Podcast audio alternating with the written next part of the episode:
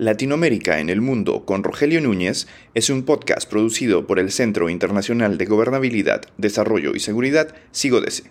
Visite nuestra web en sigodese.com.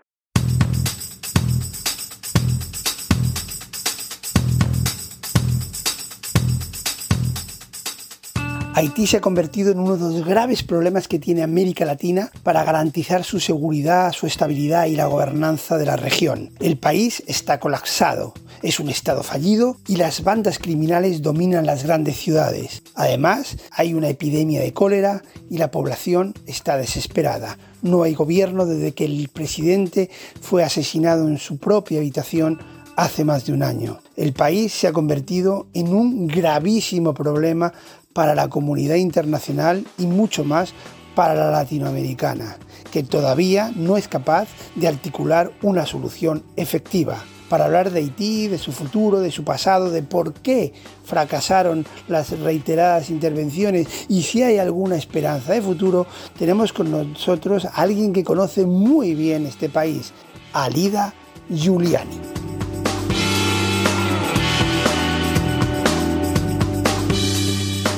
Pues muchísimas gracias a Alida eh, Giuliani por estar con nosotros para hablar de un tema tan duro y tan triste como la situación en Haití. Lo primero que quería preguntarte, Alida, es eh, cómo se ha llegado a esta situación. Bueno, esta situación es un mal endémico ya que tiene, que tiene el país de siempre, ¿no? Es alucinante pensar que fue el primer país en independizarse de, Latinoamérica. Eh, y, que estén en esta situación que está ahora, ¿no? Yo creo que es un, problema histórico, ¿no? Desde el momento en que, en que se consiguió la independencia a un precio muy caro también, eh, que provocó un, gran endeudamiento eh, por conseguir esa independencia precisamente, y luego una sucesión de gobiernos que no se les puede llamar ni gobiernos, de una serie de dictadores, dictadorcillos, muchos de ellos además em, que, se, que, que, fueron uno detrás de otro por, por pura estirpe familiar, digámoslo así, eh, que se dedicaron a saquear también lo poco que quedaba del, del país, ¿no? Eh, que lamentablemente eso ha pasado en muchos sitios, pero mm, eh, nadie mira a Haití, o sea, nadie, mm, mm, a todo el mundo le da mucha pena a Haití, pero nadie realmente quiere hacer nada por ello. Entonces yo creo que es un, mal histórico, endémico, los propios haitianos tampoco han, sabido cómo solucionar y a la serie de esos gobiernos autoritarios y saqueadores que tuvieron hay que sumarle después em, todo el expolio que de lo poco que le quedaba ya que ha seguido teniendo por un tema que ahora mismo está eh, de nuevo en boga, el tema de la ocupación militar, llamémoslo de alguna manera, y todas aquellas organizaciones no gubernamentales o incluso la misma ONU que se han establecido allí con el objetivo de ayudar, pero que finalmente lo único que han hecho es, eh, para mí, bajo mi opinión, em, acabar con lo poco que quedaba de Haití. Es la siguiente pregunta que te quería hacer, justamente. ¿Por qué han fracasado las diferentes intervenciones que ha habido? Pues porque realmente no han sido intervenciones a favor de Haití, han sido intervenciones a, favor de los que iban allí.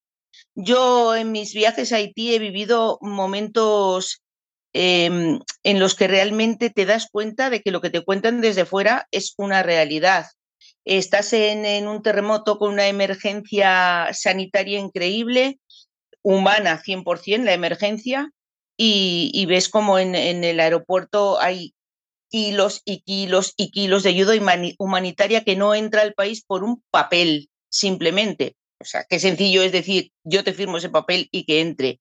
O ves como para desplazarte, yo me desplacé con bomberos españoles a, zonas del país donde necesitaban mucha ayuda para llevarles esa ayuda, fundamentalmente plantas potabilizadoras de agua, y, tardabas cinco o seis días en conseguir una autorización, porque tenías que ir a reuniones en los macro hoteles que hay allí con miembros de la ONU, con 200 equipos que había allí desplegados. De esas reuniones nunca sacabas una solución, te mandaban a la embajada, el embajador te volvía a enviar a las reuniones, otra vez al alto mando de, la ONU que había allí y tal, y finalmente acababas contratando una escolta privada para poder llegar al sitio donde la gente se estaba muriendo de hambre, de sed, de cólera, de mil cosas. Entonces, ¿por qué no ha funcionado? Porque realmente creo que la gente que ha estado allí nunca les ha interesado que funcione. O sea, mm, creo que al final lo que han hecho ha sido vivir bien con lo poco que le quedaba a Haití. Realmente es muy complicado explicar por qué no ha funcionado, pero yo creo que la base está en que no hay, nunca ha habido ni, ni hay ahora mismo real interés en que eso funcione. Rogelio. Bueno, siempre te adelantas a la siguiente pregunta que te voy a hacer, está bien. ¿eh? De hecho, te iba a preguntar que lo que da la sensación ahora es que nadie quiere meterse en ese enjambre. También es verdad porque siempre han salido mal y por lo tanto y tampoco hay voluntad política ni voluntad geopolítica, ni a lo mejor el momento es el más eh, oportuno, pero la situación es tan extremadamente mala que, finalmente va a tener que haber algún tipo de intervención, ¿no crees? Mira, va a tener que haberlo, pero todos los días, cada vez que veo una noticia en F de, lo que, de los compañeros que lo cubren desde allí eh, o, a nivel internacional, es que se ha vuelto a suspender la reunión en la ONU que tenía que tratar el tema de Haití y tal. O sea, todos los días es así. Efectivamente, creo que nadie se atreve a meterle mano, porque es que creo que nadie tiene, nadie sabe la solución real, ¿no? después de tantísimos años, siglos con el mismo problema. Se han buscado ya muchas soluciones. Lo de la intervención tampoco acaba de cuadrar, una nueva intervención. Bueno, el mismo pueblo haitiano está constantemente en contra, manifestándose, no quieren volver a tenerlos allí. Yo creo que les tienen pánico, porque hacen cuatro cosas buenas y el resto son todo cosas malas. Em, pero ni ellos mismos lo saben, y te voy a, contar como ejemplo que el, el, martes entrevisté aquí en Madrid a, Iván Duque, el expresidente de Colombia, y em, mi última pregunta fue por Haití, porque le dije, estamos hablando de Venezuela, estamos hablando de Putin, estamos hablando de, de Petro ahora mismo, que si guerrillas, que si todo eso y tal, y ustedes forman parte de una región a la que también pertenece Haití. Es un país más, es un país latinoamericano. Eh, ¿Qué opina de lo que está pasando? ¿Qué solución posible le ve? Pues no supo darme una solución. El resumen de sus cinco minutos hablando fue, a mí me duele mucho Haití. Ese fue el resumen. Pero bueno, habrá que buscar soluciones. Y ahí se, él, siempre se queda el tema así. Yo no sé, el tema de la ayuda humanitaria tampoco me parece realmente una solución clave. Yo viví en República Dominicana, bueno, un hervidero con respecto a los haitianos allí, em, y allí me decían, pero si es que da igual, si es que ellos mismos, los propios haitianos, están acostumbrados a que tienen un desastre, les llega medio mundo, les apaña un poquito el desastre en ese momento, y luego saben que se van, que el medio mundo que ha llegado sabe que, o sea, se vuelve a ir no, realmente no se genera nada sostenible, nada que, que, se, que se les quede a ellos allí. No se les ponen potabilizadoras, se les montan escuelas, pero no se les forma, no se genera e, esa dinámica para que ellos continúen con lo que los que van de fuera con buena intención eh, eh, mm, puedan mantenerlo en el tiempo y prosperar. Luego tienen el problema de, de, su vecino, de República Dominicana, que es muy entendible. Todos los vecinos nos pegamos con el vecino más pobre de al lado, porque al final nos cae, nos cae a nosotros el problema de su país. Em, es entendible que ellos sean los primeros en decir, oigan, que es que mi único pecado es que mm, estamos separados por una fina línea, pero esto es un problema de todos, no solo nuestro. Eh, pero se está generando en muchos casos un, rechazo al haitiano allí. Bueno, ¿cuánta gente se ha quejado del muro que quería construir Trump para los mexicanos? Nadie se ha quejado del muro que está construyendo República Dominicana en, la frontera con Haití. donde ayer murieron además cinco personas por un rayo que acabo de leer que les cayó encima y tal. Nadie se ha quejado de eso. Y creo que no estamos para levantar muros, estamos para solucionar eh, los problemas de los demás, sobre todo porque son problemas que nos repercuten a todos, ya no solo a Dominicana. La inmigración haitiana está en todas partes ya.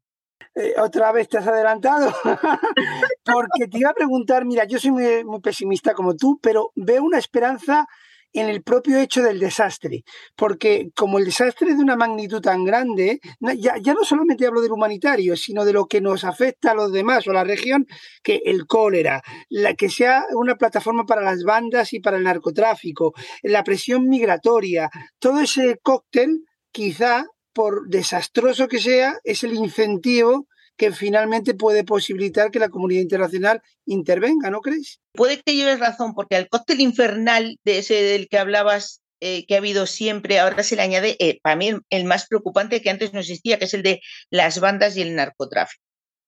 Vale, podía haber delincuencia, pero no a la escala que está existiendo ahora, que ahí sí que es súper preocupante. Yo tuve un amigo haitiano que colaboró mucho tiempo con los Bomberos Unidos sin Fronteras y está constantemente desesperado pidiéndome ayuda para, aunque sea, sacar a su hijo de allí. Porque su preocupación es que a su hijo no se lo lleven las bandas, que es lo que está pasando ahora mismo. O que a su niña pequeña no la secuestren para quitarle los órganos. Es que estamos hablando de cosas de una magnitud tan, tan espeluznante que yo creo que, que nadie en el día a día se puede dar cuenta cómo puede ser la vida de una persona allí. O sea, es, su horror es, por favor, intenta sacar a mi hijo de allí para que tenga una beca, algo que pueda tener un futuro. Eh, el tema de las bandas es macro preocupante, del narcotráfico también, pero bueno, eh, Haití no dejaría de ser otro punto más en esa zona del Caribe y Centroamérica de paso de droga. Eh, que de hecho es lo que les interesa a todos estos maleantes que hay por allí, ¿no? Ya siempre se ha dicho que Haití también estaba muy controlado por una serie de familias bastante poderosas, eh, por eso no existe un gobierno nunca prácticamente, eh, que eran las que controlaban todo el entramado económico y tú, tú conoces Haití y dices, pero económico de qué si está todo asolado totalmente. Bueno, pues por ejemplo, las drogas, es, las redes de tráfico de órganos, es que va mucho más allá de poder comerciar con, eh, mm, con cereal o con lo que, o plátano o lo que puedan producir allí. Va, es mucho más grande que todo eso. Y otra cosa que también hay que apuntar, ¿qué ha pasado? Y se lo pregunté el otro día al presidente Duque, ¿qué ha pasado con el asesinato, el magnicidio del presidente Mois? Nunca más se supo. Sí, unos colombianos, nunca más se supo. Ah, Alida, muchísimas gracias. Te tengo que confesar, y no te exagero, que, me has puesto la carne de gallina escuchándote. Pero bueno, es, es, lo que hay. Muchísimas gracias por haber estado con nosotros y espero que pronto podamos tener alguna buena noticia o esperanzadora sobre Haití.